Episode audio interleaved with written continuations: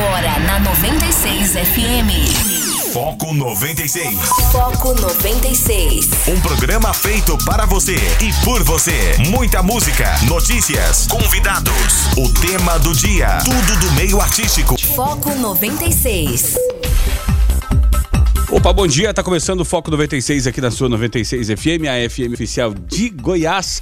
Hoje é segunda-feira, 9 de novembro de 2020. São 6 horas 7 minutos e meio. O Foco 96 está começando agora ao vivo para Anápolis, Goiânia, região metropolitana de Goiânia, em torno de Brasília. Olha, já são mais de 85 cidades que alcançam esse sinal da 96, começando também para o Brasil e o mundo através do aplicativo da 96, através das plataformas digitais e começando também para o futuro através do podcast da 96. Obrigado pela audiência, parceria, obrigado pela participação. Você que nos ajuda aqui através do WhatsApp, o DDD 62 9915 5401 9915 5401 é o WhatsApp para você participar. Nós vamos juntos até as 8 horas da manhã. Eu sou o Rogério Fernandes, também comigo Guilherme Verano. Bom dia, Guilherme. Bom dia, Rogério. Bom dia, os ouvintes do Foco 96. Começando aí mais uma semana, semana decisiva, né? A última antes da eleição do próximo domingo. Então é bom, eleitor ficar atento aí nas, nas promessas, nas propagandas, nas pro, propostas e projetos dos candidatos para, é claro, escolher e bem, né, seu candidato a prefeito, seu candidato a vereador. Mas primeiro sejam bem-vindos, né? Bem-vindos e participem aqui com a gente, nos ajudem a levar o Foco 96 até às 8 da manhã, tá certo? Tá certo, começando então com o nosso tradicional giro de manchetes, o que, que é notícia nos principais portais de Goiás, do Brasil, do mundo. É, notícias aqui de Goiás, tratamento da Covid-19, o hospital retira intubação de Maguito Vilela após melhora e político está acordado e consciente, diz médico. Que bacana, que, que, que ótimo é, saber que o Maguito está melhorando. Também faleceu o bispo Abigail, da Assembleia de Deus, morre de Covid-19 na cidade de Goiânia. Também médico falso, olha, médico é preso suspeito de pagar estudante para trabalhar no seu lugar em hospital de Cachoeira de Goiás, diz polícia. De acordo com a investigação, o médico pagava 5 mil para que aluno, que também foi detido, se passasse por ele atendendo pacientes da emergência. Como estudante, a polícia encontrou prontuários, receitas e atestados, todos carimbados e assinados pelo médico. Também em Goianésia, aqui do lado, o PM encontra mulher com língua cortada após ser agredida pelo companheiro. Segundo a polícia, a mulher disse que ferimento foi causado pelo companheiro que havia batido nela. No entanto, ela não quis registrar a ocorrência contra o suposto agressor. É, também caso Mariana Ferrer. Grupo faz protesto pelo fim da violência contra a mulher em Goiânia e cobram justiça por blogueira de Santa Catarina. De acordo com os organizadores, cerca de 300 mulheres foram às ruas do centro da cidade com cartazes e gritos de justiça. Também vamos falar do caso aqui em Anápolis é, de uma mãe que foi agredida e acabou esfaqueando e matando o próprio filho. E também, né, fica o registro aqui pelo, de, né, dos nossos sentimentos, é, o luto que fica pela morte da cantora Vanusa, que acabou nos deixando aí neste final de semana. Esses alguns destaques desta segunda-feira. 9 de novembro de 2020, 6 horas 10 minutos e meio. Guilherme Verano, o que mais tu destaca pra gente? Uma notícia que é horripilante, viu, Rogério? Horripilante, assim, no, no sentido da, gente não ter a compreensão como funciona a cabeça das pessoas, inclusive no meio político, né? Candidatos lá de São Paulo são réus em mais de 500 processos criminais. Até aí tudo bem, né? Mas aí é, quando você resto da manchete, diz que ninguém foi condenado ou absolvido, que significa que, por conta disso, não há impedimento da disputa, e você é, lê uma lista de crimes que inclui tortura, homicídio e violência doméstica, você fica por entender a lentidão da justiça brasileira. Falar em justiça brasileira, o caso das rachadinhas deu ruim. Denúncia do MP cita mensagem do celular de ex-assessora de Flávio Bolsonaro. A Luísa Souza Paz era funcionária fantasma da LEG e procurou investigadores para contar o que sabia. O senador que não sabe de nada, nega as irregularidades. Números da Covid, com dados incompletos, há cinco dias, Brasil chega a 162.300 mortes. Quatro estados do DF não autorizaram neste domingo, entre eles São Paulo, o mais afetado pela pandemia. Em relação à eleição norte-americana, o porta-voz da campanha de Trump publicou manchete falsa de jornal para acusar a imprensa. Veja só, para ilustrar, né? É, que a imprensa manipulou o resultado da eleição presidencial americana. O Tim Gold ele é porta-voz candidato Donald Trump, postou no Twitter uma foto do escritório de campanha com as paredes cobertas por uma falsa manchete do jornal Washington Times, eleição de 2000, proclamando o democrata Al Gore como presidente, presidente eleito. O Trump realmente não desiste, continua mentindo e tem muita gente que até agora não parabenizou o Joe Biden, inclusive o Brasil, né? É inexplicável. Mas enfim, Participem, venham, venham com a gente fazer o programa Foco 96, sejam bem-vindos. Você participa aí atrás do 9915-5401, o Foco 96 está começando agora. Foco 96. São 6 horas 16 minutos, esse é o Foco 96 aqui na sua 96 FM, a FM oficial de Goiás. Guilherme Verano, geralmente, quando começa o final de semana, nós é, ficamos às vezes apreensivos com a questão do trânsito, na sexta-feira, inclusive no programa Observatório, vários relatos de acidentes. Eu fiquei pensando, meu Deus, será que esse final de semana vai ser né, mais um final de semana violento no trânsito? A princípio, o trânsito mais tranquilo. É, um senhor foi atropelado na 414 no sábado, atravessando ali na região próxima ao Santos Dumont. É, e o trânsito não foi tão violento quanto, quanto até eu imaginava que seria, mas agora chega a notícia pra gente de que, que, no, que, que uma mãe matou o próprio filho a facadas aqui em Anápolis. Notícia triste, Guilherme Verano. Triste, lamentável e incompreensível, né, Rogério? Mas o fato é o seguinte: uma mulher de 52 anos ela foi presa pela Polícia Militar após matar com um golpe de faca o próprio filho. O crime ocorreu na noite de domingo, na rua 16 do Parque Residencial das Flores, aqui em Anápolis. A bebida alcoólica pode ter sido motivo para a tragédia familiar. O jovem tinha 26 anos, ele foi morto dentro de um dos quartos da casa. Aí o delegado Cleiton Lobo, do grupo de investigações de homicídios da Polícia Civil, ele concedeu até entrevista ao nosso repórter Jonathan, repórter Jonathan Cavalcante falando a respeito de mais é, um crime que a gente. É, os crimes, Rogério, eles acontecem, mas da forma que estão acontecendo, envolvendo mãe e filho nesse caso aqui, realmente é um, é um assombro, é um espanto. A gente fica por entender o que está se passando na cabeça das pessoas, viu? O, o repórter Jonathan Cavalcante, é, pela São, ele é repórter da Fundação Fechão Batista Vogel, estava é, pela Rádio São Francisco no momento lá, até colheu uh, essa sonora com o delegado Cleiton Lobo. Vamos ouvir. Uma tragédia familiar foi registrada na noite deste domingo, dia 8 de novembro, no Parque Residencial das Flores, em Anápolis, onde uma mulher de 52 anos de idade é acusada de matar o próprio filho, um jovem de 26 anos, a facadas. Em entrevista exclusiva à Rádio São Francisco, o delegado Cleiton Lobo, do Grupo de Investigação de Homicídios, o GIH, deu detalhes da ocorrência e disse ainda que a vítima dormia quando recebeu os golpes de faca. Olha, Jonathan, é uma situação, uma tragédia que aconteceu agora por volta de 7h40, né? Fomos acionados aí por volta de 8 horas para comparecer nessa, nesse local de crime, onde uma mãe teria esfaqueado o filho. Chegando ao local, a, essa, essa, suspeita foi confirmada, verificamos a situação e a detenção dessa mulher pela Polícia Militar, uma senhora de 51 anos, e o filho dela que encontrava-se no interior da residência com cerca de oito é, lesões provenientes de arma branca, faca e, e sem vida, né, em óbito na sua cama. E diante também do trabalho pericial que foi feito após a nossa requisição aqui da Polícia Civil, ah, não há dúvidas de que a mãe praticou esse crime contra o filho. Em relação à motivação, delegado, dá para saber algo? A, a, bebida poderia estar envolvida nisso? Ah, com certeza a bebida foi o principal motivador da, da prática desse crime. É, já, já houveram outras situações envolvendo mãe e filho e infelizmente essa agora culminou com essa tragédia. E a autora foi presa em flagrante pela PM? Foi presa em flagrante pela PM, encontros na central de flagrante. Doutor Linhares agora está analisando a situação, mas possivelmente será feito com o flagrante dela com homicídio. E esse flagrante seguirá aí para a delegacia de homicídios que fará os trâmites necessários para encaminhar ao judiciário. Esse rapaz foi morto na cama dele, delegado? Na cama, com certeza. Ele estava nessa situação e possivelmente estava até dormindo quando recebeu esses golpes. A autora confessou o crime? Confessou o crime, isso já foi falado para os policiais militares, mas vai ser ouvido agora, junto também lá na central de flagrantes. E vamos esperar aí, porque ela vai dizer para o delegado agora quando da sua oitiva. Conforme adiantou o delegado, a mulher foi presa em flagrante e foi encaminhada até a sede da Central de Flagrantes da Polícia Civil, onde será autuada pelo artigo 121 do Código Penal, que é o crime de homicídio. Posteriormente será encaminhada à cadeia pública de Anápolis. Essa foi a morte de número 50 registrada pelo GIH no ano de 2020 no município.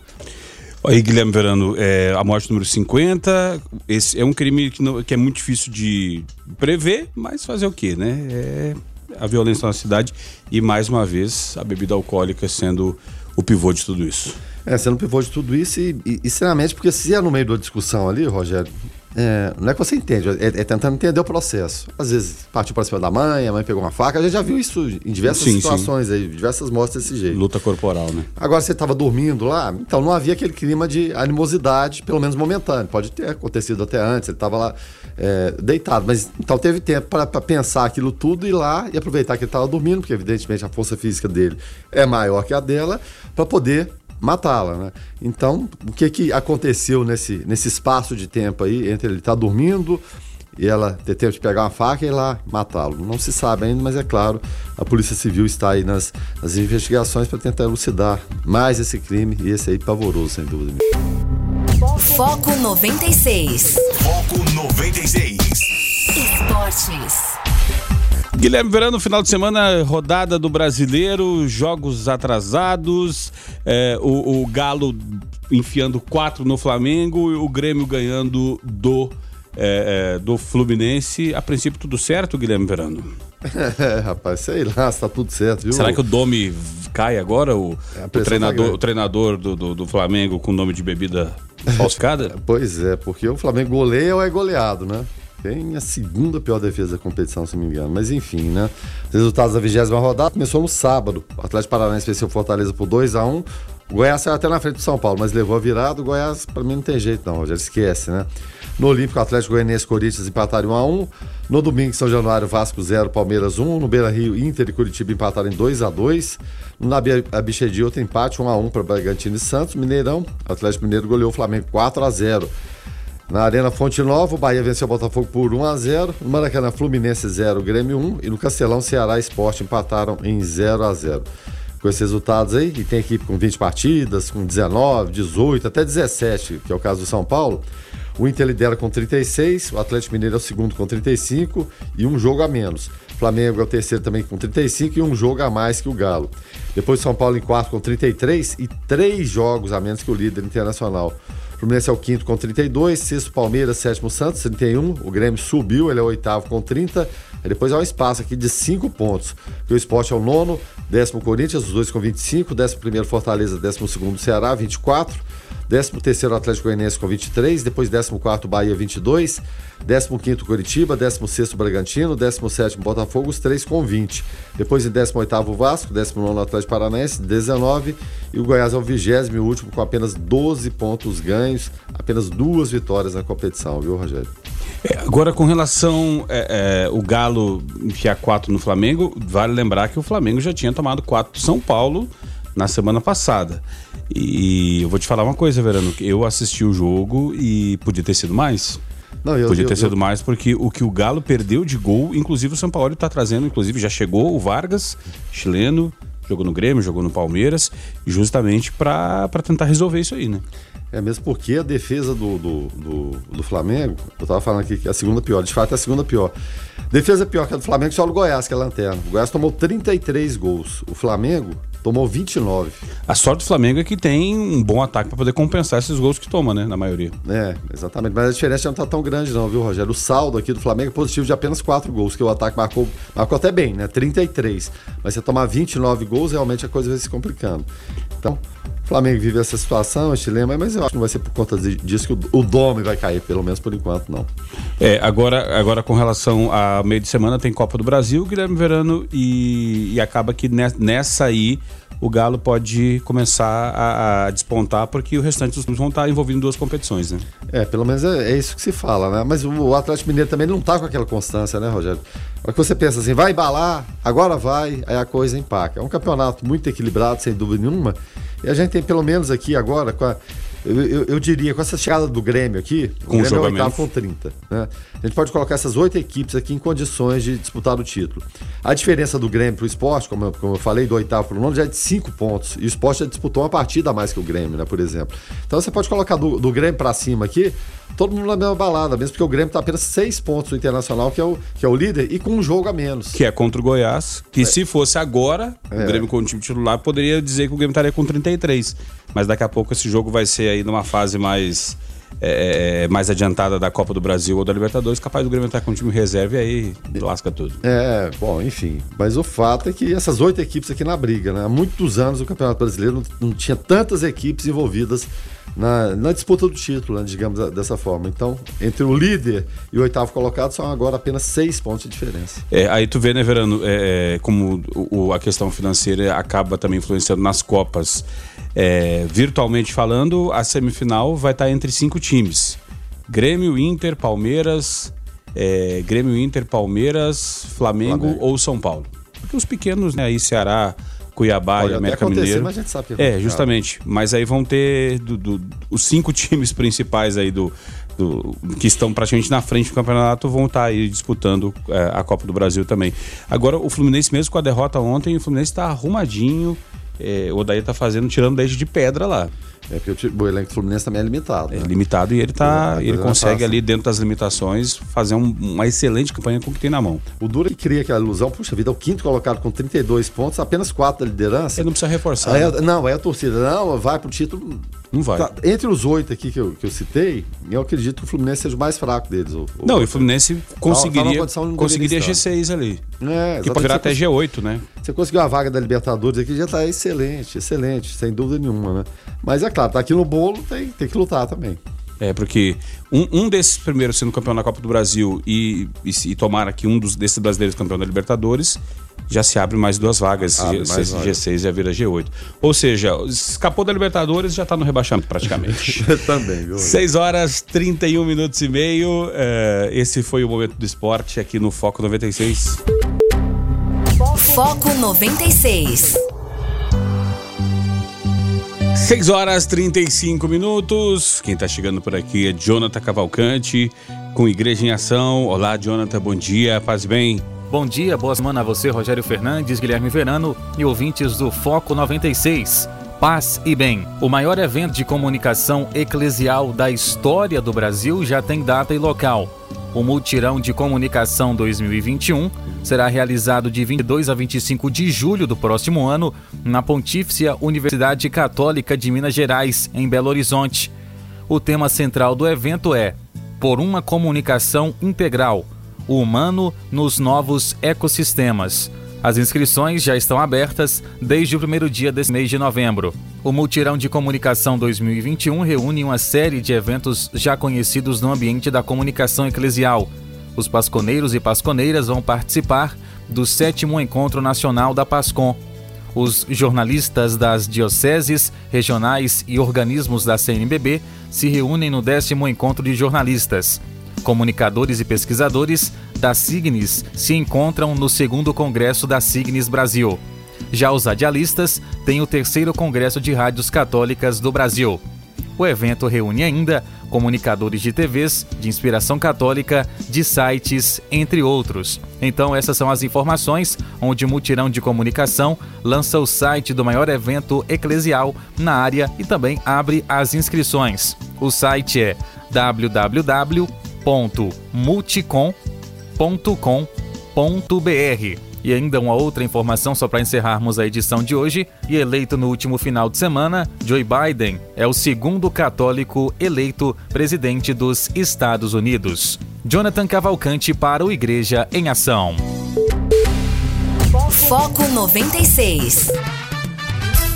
Guilherme Verano, na semana passada nós falamos aqui do Amapá e a situação continua lá ainda bastante complicada. Uh, tem até alguns uh, pessoal aí na, na, na redes, nas redes sociais falando, fizeram o apagômetro justamente pela questão do tempo de, de, do tempo que o pessoal está sem tá sem energia. A última atualização que eu tinha visto até na rede social falava assim mais de 110 horas é, no dia 8, ontem, ou, ou, seja, e 26 horas de racionamento. E até com relação a esse racionamento, é, começou a ter rodízio, né? Rodízio lá com duração de 6 horas por, por dia em algumas regiões. Imagina a situação, imagina, Guilherme Verano, o prejuízo de comerciantes, residências. Olha, não, não, a gente fica sem luz aqui por um período, já dá um problemão. Imagina mais de 100 horas sem energia.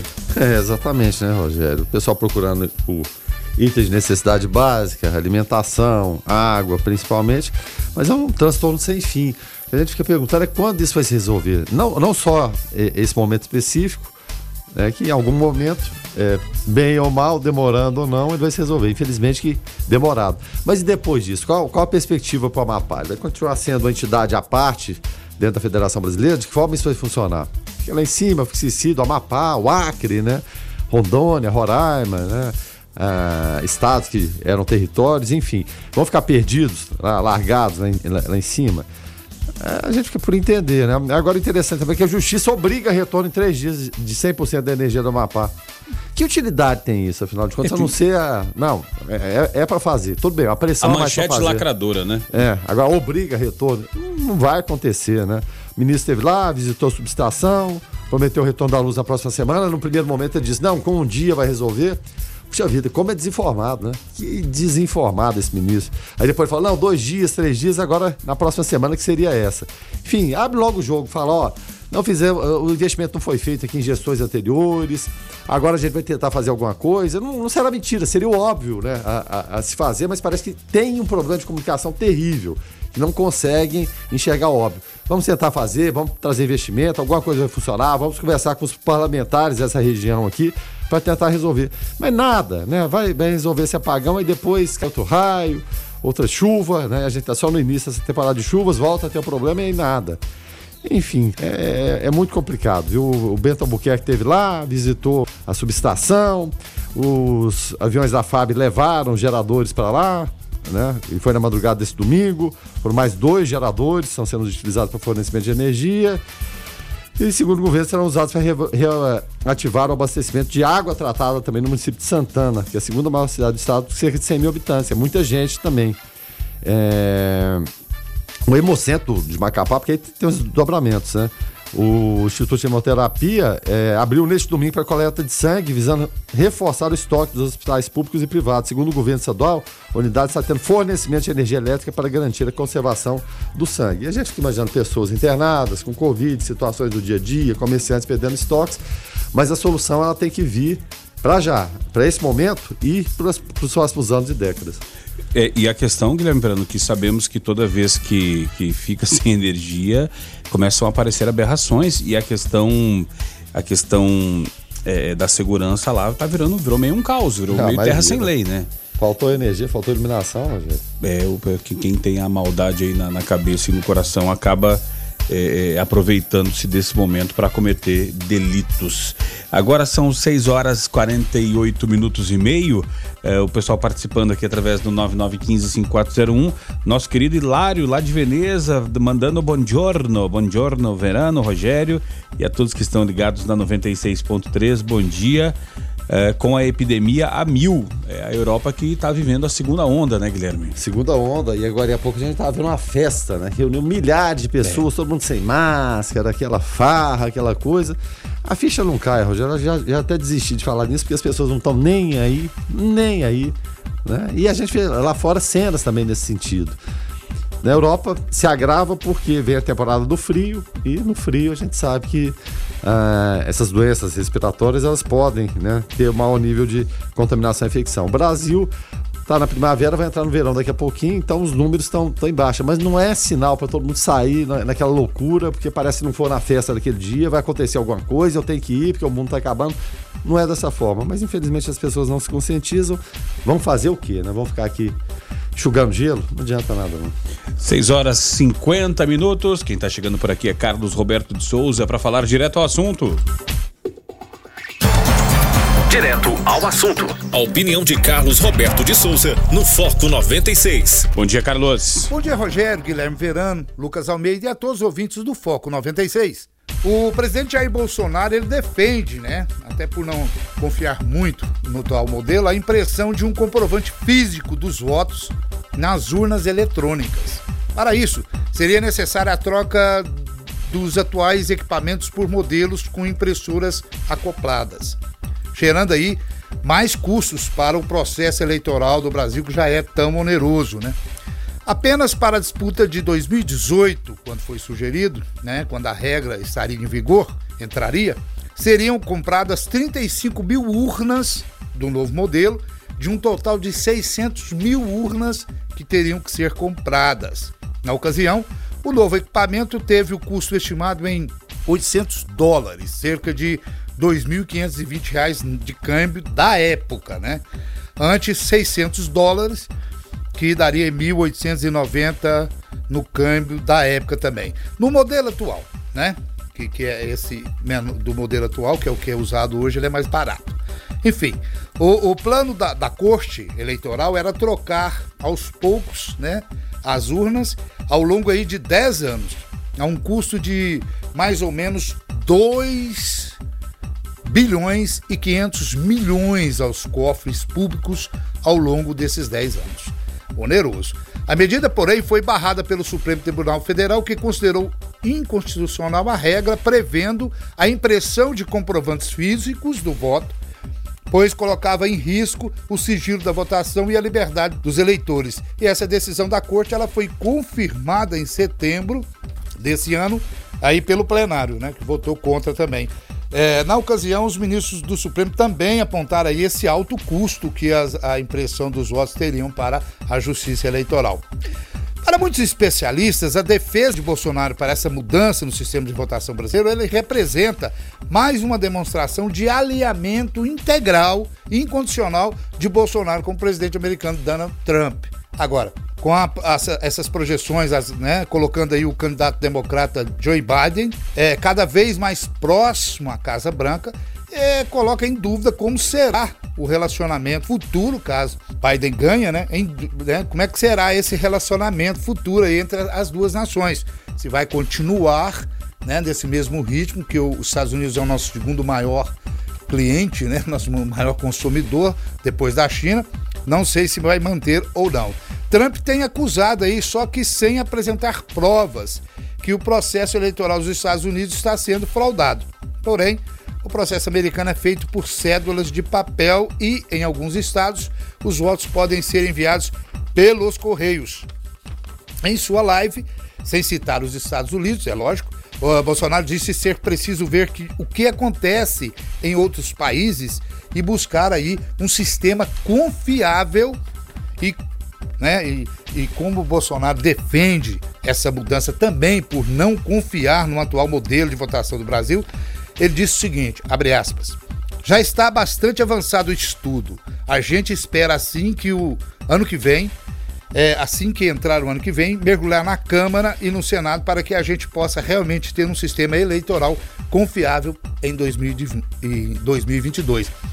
Nesse caso aqui, ele está se referindo a uma proposta de emenda constitucional da deputada Bia Kisses, do PSL do Distrito Federal, que prevê a mudança nas urnas eletrônicas que foi aprovada pelo, pela Comissão e Constituição de Justiça, a CCJ, é, da Câmara é, dos Deputados Federais, no final do ano passado, no final de 2019. Mas ainda precisa passar por duas votações do plenário da Câmara e pelo Senado. Pelo texto proposto é, pela deputada Bia Kisses, as cédulas impressas poderão ser conferidas pelo eleitor e deverão ser depositadas em urnas de forma automática, sem contato manual. A ideia é que os comprovantes sirvam para auditorias futuras a serem realizadas aí após fim das eleições, caso seja necessário, caso existam dúvidas. Só que muitos políticos criticam a proposta por acharem justamente o contrário. Para eles, essa medida representa um retrocesso e recontagem manual dos votos é que abre margem para fraudes. Lembram ainda que, após a auditoria, se constatou, por exemplo, a legitimidade das eleições de 2014, que havia sido questionada pelo então candidato à presidência da República e atual deputado Aécio Neves. É, parece que surge no horizonte mais uma briga, mais uma contenda política que vai dar, além de desgaste, muito o que falar. Fiquem todos com Deus. Ademã que eu vou em frente de leve. Foco 96. Guilherme Verano, imagina só é, a, a, hipótese de uma cidade de interior ainda com aquele coronelismo, compra de votos. Sabemos que é legal, mas sabemos que acontece aí interiores afora. E aí o cidadão vai lá, compra o voto com tijolo, compra o voto com dentadura, com par de sapato, com dinheiro, com o que quer que seja e aí a pessoa consegue um comprovante para poder é, é, dizer em quem votou, fica muito mais fácil é, esse crime eleitoral. Tomara que não vá para frente, né? Não, não vai para frente. Não existe a menor possibilidade dessa ideia prosperar. É mais uma ideia sem pé nem cabeça, né? Dessa turma ali que gira ao redor do, do presidente Jair Bolsonaro e tem ele como, como porta-voz. Retrocesso, Rogério. Se fraudes acontecessem na urna eletrônica, o Lula não teria sido eleito, reeleito, a Dilma eleita, reeleita, se bem que conhece chiou, né? Quando perde, chia, né? o pessoal geralmente chia, né? Quando é mais fácil aceitar a derrota. O presidente Jair Bolsonaro também da mesma forma, ele contestando até que ele teria vencido no primeiro turno, mas só que não apresenta prova nenhum, nenhuma. Então é um discurso inútil, nós temos outras pautas mais urgentes para falar, não é pegar no pé nem nada, é pela inutilidade total da ideia. Não vai acontecer. Parece que solta esses balões, balão, balões de ensaio para desviar o foco de outros assuntos que estão acontecendo, como por exemplo das rachadinhas, que a coisa de fato está tá pegando. Então é totalmente inútil, não vai acontecer, é um retrocesso, é inacreditável que ainda pense nesse tipo de, de, de assunto, ainda mais agora, né, que perdeu a parceria com, com o presidente Donald Trump. Né? Isso a gente vem falando desde quarta-feira que o Biden seria eleito. Mas enfim, é hora de reconhecer a vitória de Joe Biden, propor interlocução, porque o, o, Brasil, agora que o Biden assumiu, não vão fazer negócio com, com, com, o Brasil, porque o Biden seria de esquerda também. Quando ele não é esquerda, ele tem até contestação no Partido é, Democrata, porque tem uma ala realmente muito esquerdista mesmo, acha que o, o, Biden é muito de direita. Então não vamos fazer negócio com os Estados Unidos, vamos fazer com quem? Com a, com a China, que é comunista? Então tem que cair a ficha em algum momento. A gente precisa ter essa interlocução, interlocução decente. E o, o Trump gostava tanto do Brasil, era tão parceiro que nem aqui apareceu. Até que o Kim Jong-un ele teve.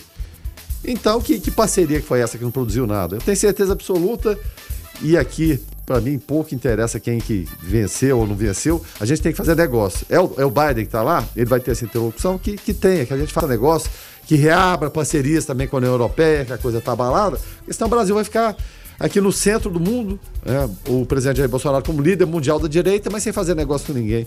Não sobrevivemos dessa forma. Isso é impossível e, e esquece esse assunto de voto impresso. Isso é, é página virada há muito tempo.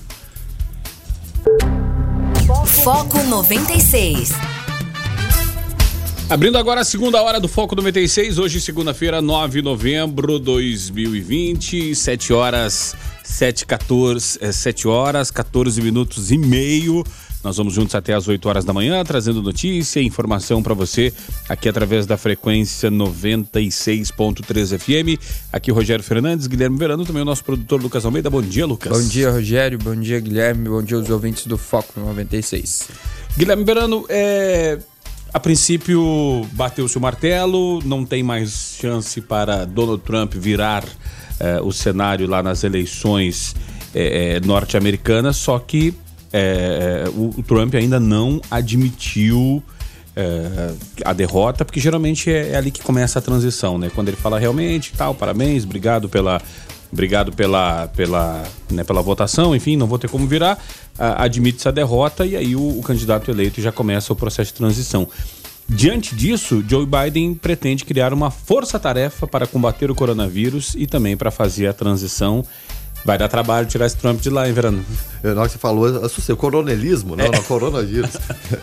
ai, ai, ai, o Trump é emburrar, igual menino emburrado, não vai sair de lá, né?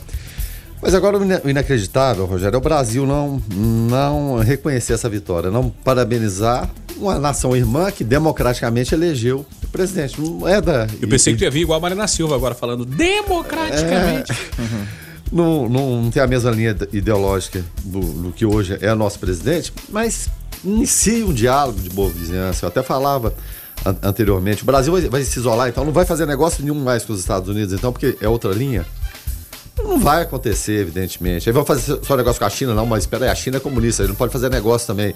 A Rússia, do Vladimir Putin, é porque são esses países que né, não parabenizaram ainda é, o Joe Biden, até Israel, que era super alinhada, muito mais alinhada que o Brasil é, com o Donald Trump, através do Benjamin Netanyahu, já parabenizou. E é dessa forma que funciona. Não adianta ficar fazendo beicinho aqui, emburradinho e achar que vai acontecer isso aquilo, que não dá, não vira. O Brasil não se vira sozinho. E já tem até um motivo de preocupação, porque você está falando de transição, né? Mas Os parlamentares do Partido Democrata, que eles seguem com maioria na Câmara, diminuem um pouquinho, mas seguem com maioria na, na, na Câmara. O Senado existe aquela pendência da Geórgia, que somente em segundo turno é que vai se decidir isso lá no mês de janeiro ainda. Enfim, os parlamentares do Partido Democrata, eles apresentaram um projeto já. E ele deixa o pessoal do Ministério da Agricultura muito, muito preocupado aqui no Brasil, viu, Rogério? Porque o texto, o que, que, ele, o que, que ele diz? E a gente está falando o tempo todo de, de, negócios, fala de meio ambiente, o quanto isso vai ser importante, não adianta ficar só no, no papel. Fala-se uma coisa ali, o general Mourão tenta corrigir daqui, fala que não é bem assim, que não está acontecendo nada disso. Mas o fato é que o texto exige declarações de importadores de commodities como soja e carne bovina, que o produto não é originário de área desmatada.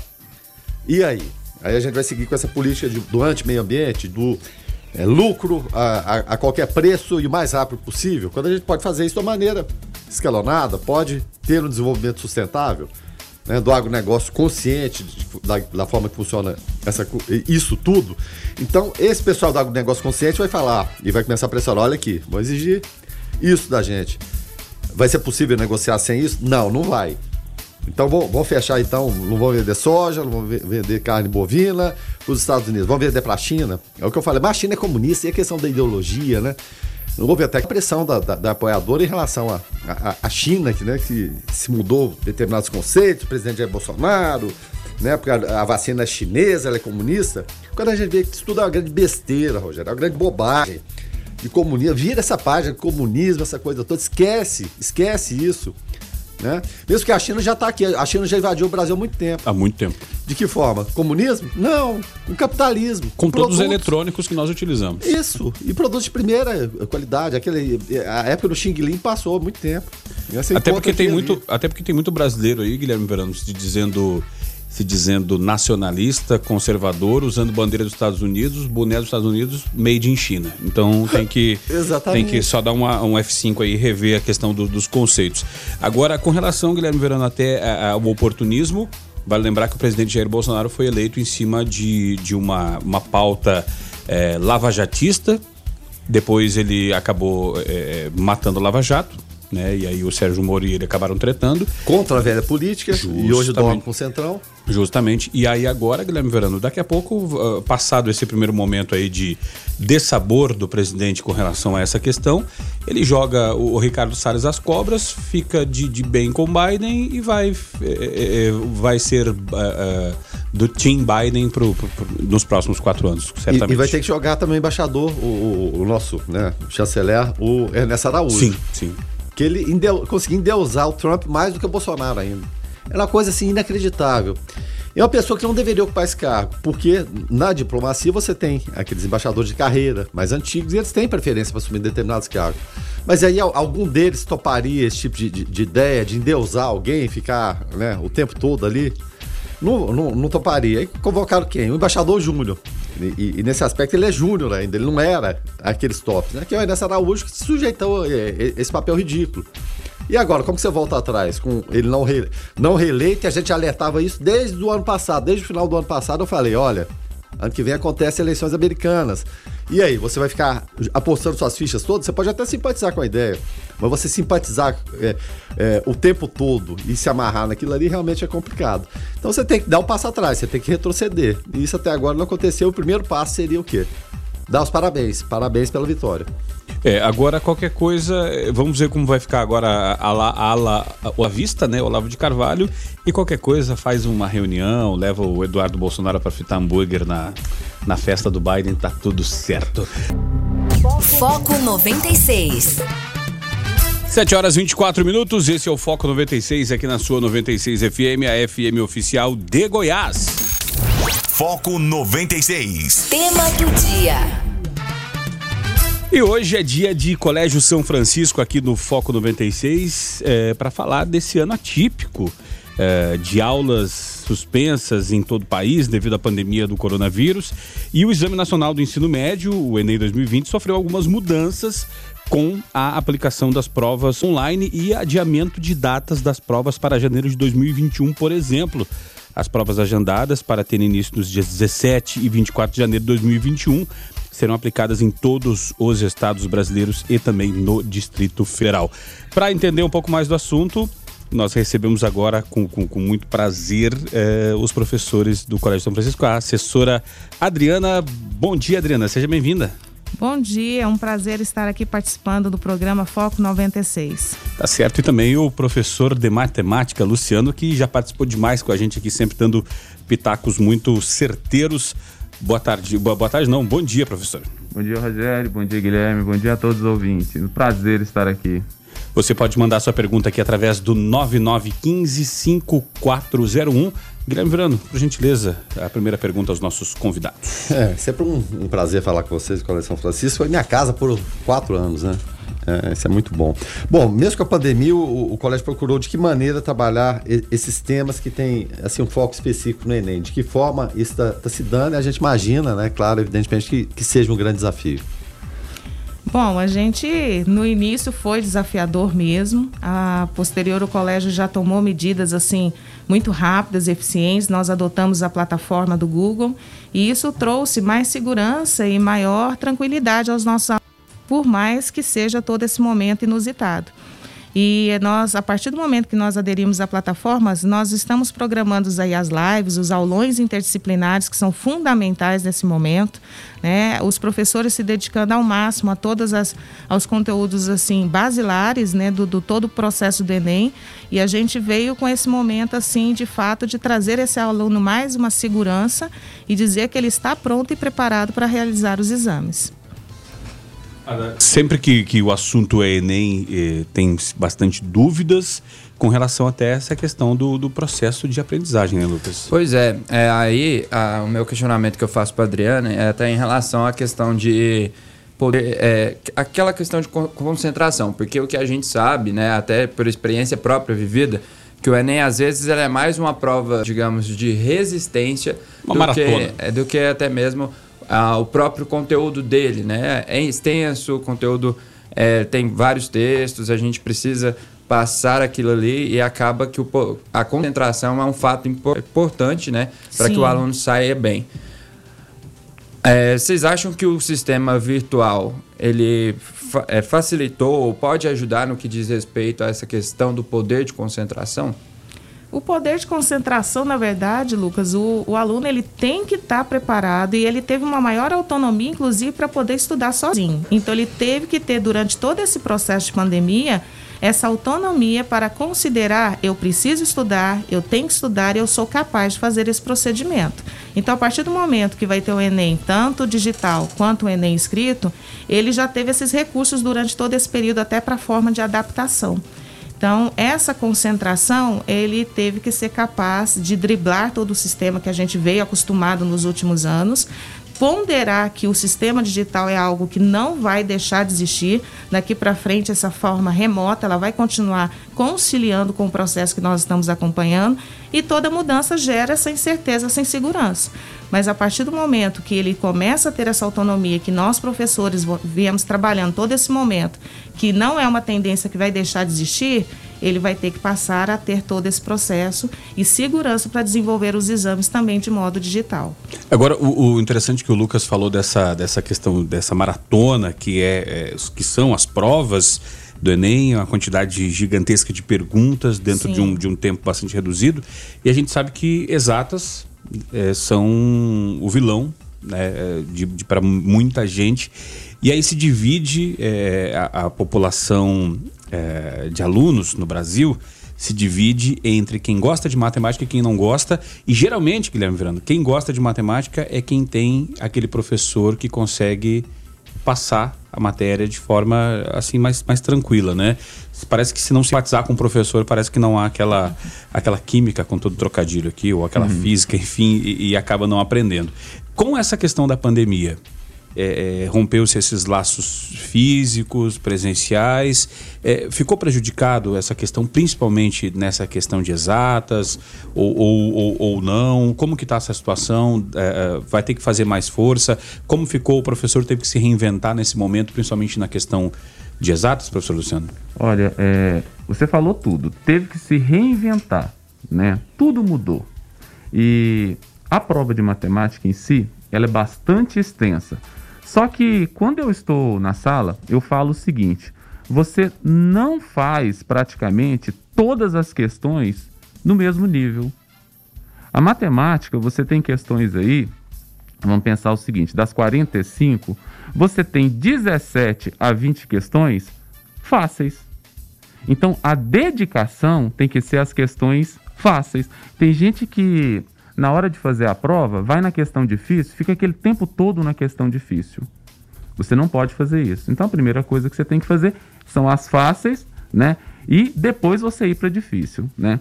É, o laço com, com o aluno é, ficou estreito, né?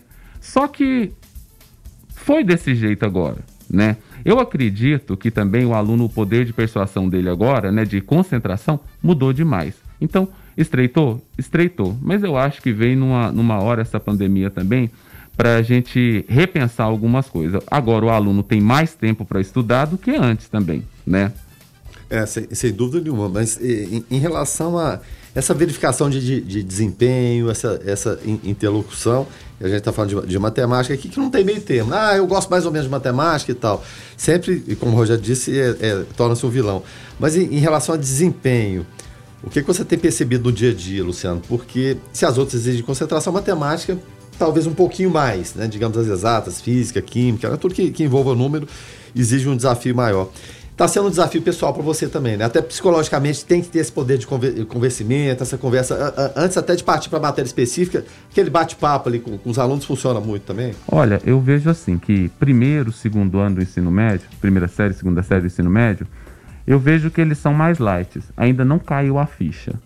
A terceira série, pelo menos a série que eu dou aula, é tranquilo um, assim, uns, uns 70% da, da, dos alunos estão focados. Certo. Né? Há muitas perguntas, né?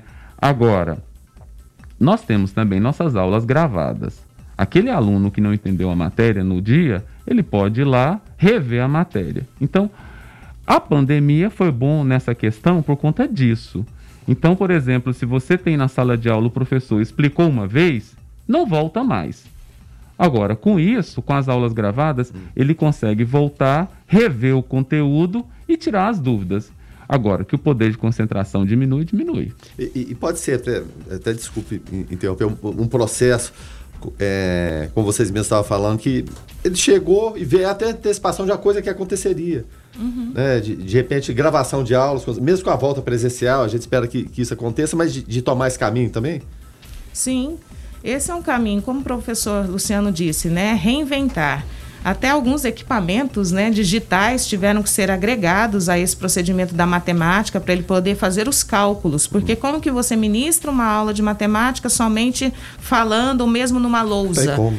Né? Então, até equipamentos que você pode falar, que foi uma, uma uma mesa, uma mesa digitalizadora. digitalizadora, né, que foi adquirida para poder os cálculos serem mais eficientes. E o que é bem interessante é porque chamou muita atenção todo esse processo, porque o Enem já vem caminhando com essa interdisciplinaridade. Então as questões elas são muito assim distribuídas, né? A gente estava até argumentando questões de matemática junto com física, junto com química, junto com geografia. Então a matemática ela está inserida em todas as áreas, em todo o sistema da prova em si. Como a geografia também, você vai ver Sim. questões lá na área de, do Luciano, vai ver lá na física. Então, isso que o aluno também precisa ter essa percepção que a aula de matemática não é a aula de matemática por si só. Ela está inserida também em outros contextos e hoje o conhecimento ele não é mais em caixinha. Ele tem que ser assim dessa forma disseminado em todas as áreas do conhecimento, que é a nova proposta, inclusive, que o Enem já vem trazendo e que a partir do ano que vem já começa a ser seriado também. E uma dica: Olha só, você que vai fazer Enem, largue a calculadora imediatamente.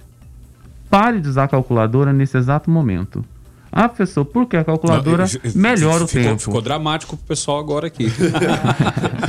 Olha só, a calculadora ela ajuda no nosso dia a dia. Só que no Enem não tem calculadora. E se você olhar as contas de matemática do Enem, elas são às vezes chatas de fazer. E se o aluno não tiver habituado com essas continhas no dia a dia, no Enem ele demora a fazer. E você sabe que no Enem o detalhe é fazer as questões de maneira mais rápida.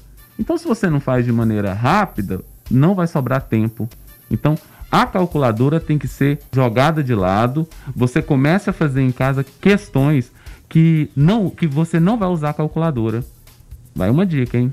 Eu, eu lembrei, Guilherme Verano, agora do, do, do nosso saudoso colega Miguel Skeff, que o Verano sempre fala. Primeiro, pr- primeira dica que ele dava quando chegava um novato, desa- desapegue do papel. Isso, exatamente, para falar no rádio. E, e olha, eu acho o, o, assim, a maior dica que eu recebi até hoje. É claro, evidentemente você recorre, eventualmente, um Sim. dado aqui e ali. Mas para você ter a fluência de falar, você tem que desapegar do papel. Eu acho que tem muito a ver, É, né, com fazendo essa desapegar da analogia calculadora. com o que o Luciano falou também. Agora, é, com, com relação, com relação, Adriana, até a gente sabe da, da qualidade do Colégio São Francisco, é, sabe do, da, assim, da, do alto nível de, de, de responsabilidade, até de engajamento que, que se tem com relação a, a não só formar é, é, alunos que vão passar no, no Enem, que, né, que vão ter uma boa nota no Enem, mas formar cidadãos. É, a gente vê toda essa questão tecnológica com essa, essa lousa é, é, que aí que, que foi adquirida tal para poder fazer todo esse trabalho. Mas a gente sabe que não são todos os lugares que têm essa estrutura e nem, é, e nem com relação a todos os alunos que têm esse suporte. O Enem vai ser em, em janeiro, finalzinho de janeiro, metade de janeiro ali. Para quem acordou agora e falou, opa, vai ter Enem, dá tempo ainda de se preparar? Tempo é aquilo que é a gente que faz. Então, a partir do momento, se acordou agora, vai ter que acordar e ficar bom tempo acordado estudando. Porque, na verdade, é um processo. Né? Então, a gente está falando de um estudo, igual o Luciano mesmo falou. Né? Os alunos da primeira série eles já têm que estar inseridos, imbuídos, que não precisam esperar chegar no final do término né, do seu ensino médio para estudar para o Enem. Ele tem que começar a estudar desde a primeira série, caminhando para a segunda e a terceira. Visto isso, justo o Enem seriado que vai começar a partir do ano que vem, que já é essa proposta. E dentre essa, essa situação que a gente se deparou esse ano, existe esse gargalo. Infelizmente, a educação no país, as desigualdades ficaram muito nítidas nesse processo de acesso a- às questões digitais. E nós vamos ter um, um Enem aí que vai ter prioridade para as escolas que atingiram o máximo de eficiência no sentido de propiciar esse aluno acompanhar de modo remoto. Então, a gente vai ter essa disparidade, de fato, que as- a- os alunos, de certa forma, que estão vinculados à rede privada e que aderiram como Colégio São Francisco de forma muito rápida, eficiente, logo em abril a gente já correu atrás de todos os procedimentos para garantir esse ensino de qualidade dentro do modo remoto, vai existir essa disparidade sim. Foco 96. Muito bom falar de comida, porém vamos falar agora de, do que nos ali- alimenta o nosso conhecimento, né? Falar de, do Colégio São Francisco. Pô, que, que interessante isso, Verano. Olha só, o alimento para, para, né, para o nosso, para o nosso, para a nossa questão educacional, só no Colégio São Francisco você encontra com qualidade. Tem outros alimentos por aí, Sim. mas com todos os nutrientes, tudo, vitaminas, sais minerais, só no Colégio São Francisco. E é interessante é, é, ver a, a, a qualidade aqui do professor Luciano.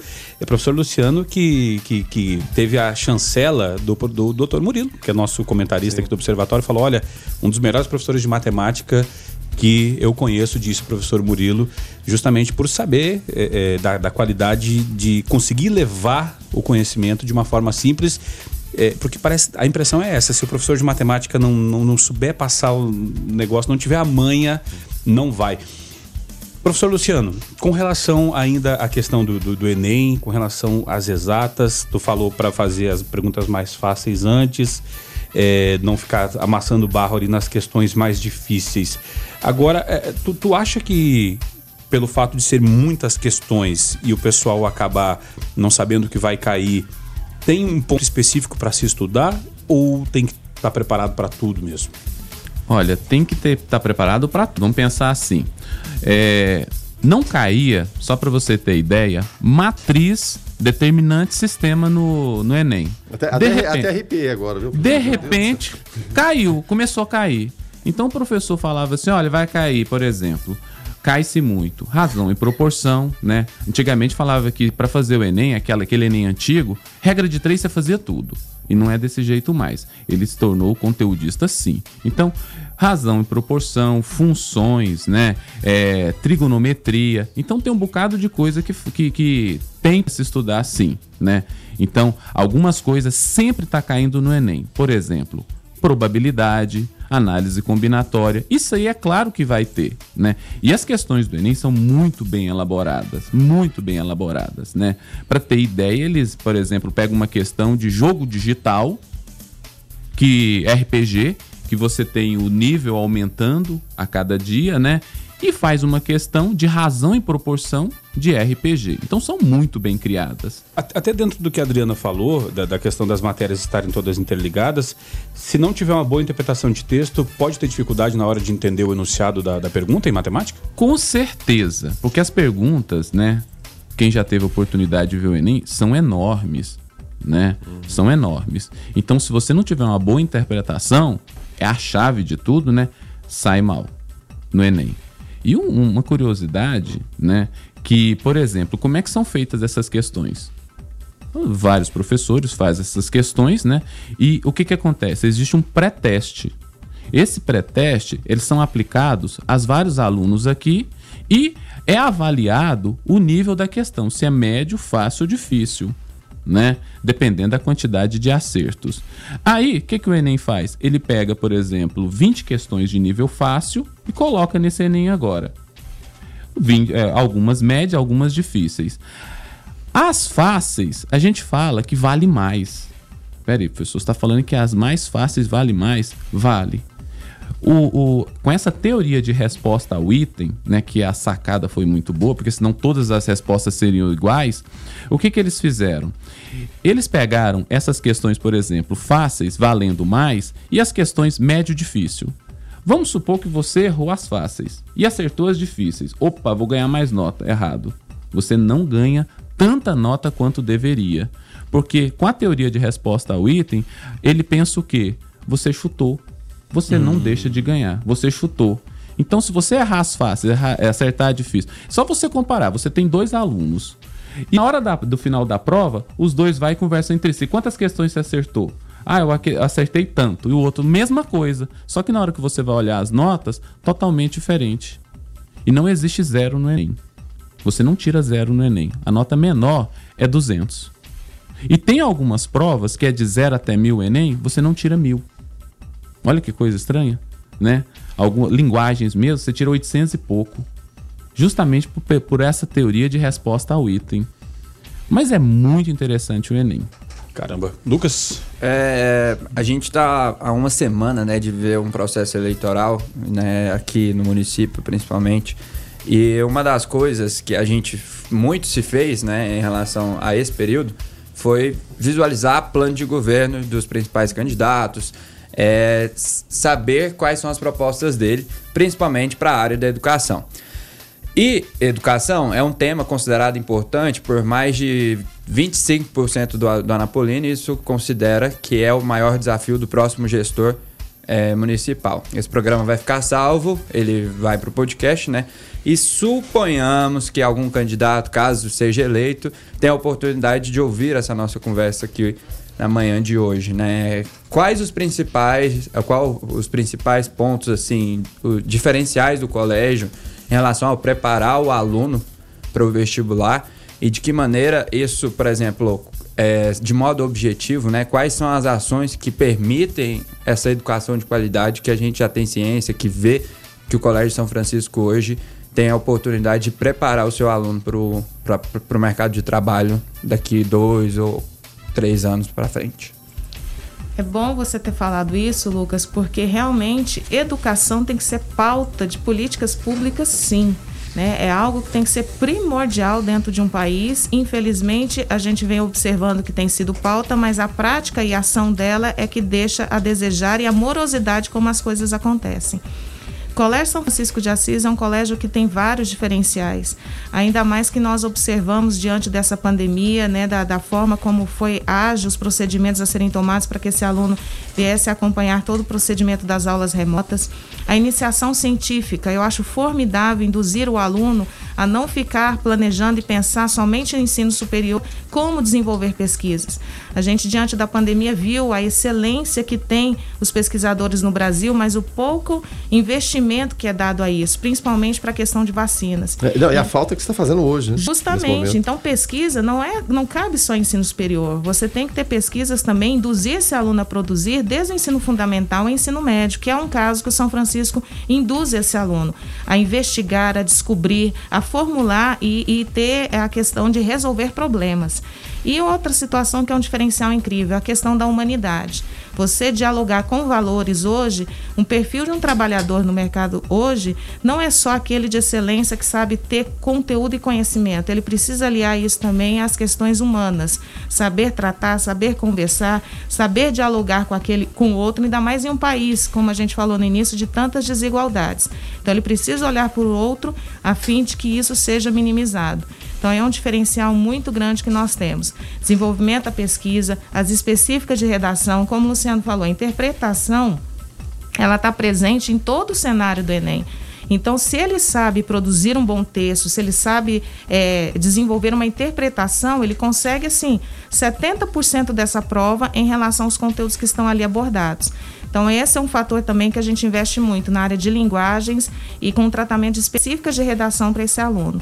E desenvolvendo todos esses critérios é que faz um diferencial de uma escola, de fato, que aprova que leva esse aluno para o ensino superior, já com esse intuito de pesquisador e também reconhece o outro como igual. E é interessante para você, pai, eh, que está aí pensando é, aonde matricular o seu filho para o próximo ano, é, não deixa de conhecer o Colégio São Francisco, que não prepara só. Tem escola aí que só prepara para medicina. Ah, nós somos preparadores para curso de medicina. É, o Colégio São Francisco também prepara para medicina, mas além de tudo isso, prepara os alunos para a vida. Dito isso, nós vamos então encerrando esse foco de hoje. Deixa eu agradecer demais aqui a assessora do Colégio São Francisco, Adriana. Adriana, obrigado. Eu que agradeço e até a, a oportunidade próxima. e até a próxima. Estou sempre aqui disponível para dialogar e conversar sobre os assuntos, principalmente de educação. Só uma pergunta, Adriana, para encerrar a participação. É, as matrículas, como que estão andamento? Já estão aí abertas. Nós estamos no período né, de matrículas. Até 11 de dezembro são para os alunos veteranos e a partir desse momento vá ao colégio, conheça tudo isso que eu falei aqui, vê na, veja na prática todos esses diferenciais e venha para o Colégio São Francisco, porque é aquele colégio que transforma. Tá certo. Professor Luciano, professor de matemática. Professor Luciano, obrigado e até a próxima. Obrigado a todos. Um prazer enorme estar aqui, principalmente para conhecer o estúdio. A gente ouve, mas não tem ideia do como é que seria o presencial. Muito do, do tão feio que são esses rapazes aqui. o estúdio é bonito, mas o estúdio é bonito. Tá certo. Guilherme Verano, até mais tarde. Até mais tarde. Obrigado aí pela presença do professor Luciano, da Adriana também. E Coleção Francês sempre foi minha casa, né? Muito do, do que eu faço hoje, do que eu aprendi, do que eu tento transmitir aqui, foi a responsabilidade a toda a Colégio São Francisco e Colégio Santo Antônio também, que eu estudei no Colégio Santo Antônio de Brasília, que é da mesma rede também. Então é, é uma história bacana, bonita. E sempre o pessoal vem aqui, eu fico com muita vontade. E é tudo isso que eles falaram, é tudo isso que o Rogério falou, né? Se você está em dúvida, aí vai lá, vá conhecer, você vai ver que é totalmente diferente da concepção que você tem, tá certo? Então, obrigado pela participação de todos aí, um abraço. Tá certo. Uh, Lucas, até amanhã. Até amanhã, Rogério, até amanhã, Guilherme. Muito obrigado aos nossos entrevistados de hoje, né? E falando de educação, Rogério, não posso terminar o foco hoje sem registrar aqui o meu pesar a morte do professor Ciro Marcondes Filho. Ele que é um grande comunicador, foi né, um grande comunicador. Tive a oportunidade de conhecê-lo pessoalmente e ele é uma das pessoas que mais ajudou a desenvolver pesquisa em comunicação aqui no país. Então fica aqui o meu pesar por essa perda do jornalismo de modo geral. Tá certo, a gente vai ficando por aqui. Então, na sequência tem o David Emerson, o DW com o Hits 96. Nós voltamos às 5 da tarde no Observatório. Fiquem todos com Deus. Paz e bem. Foi o Foco 96. Um programa feito para você e por você.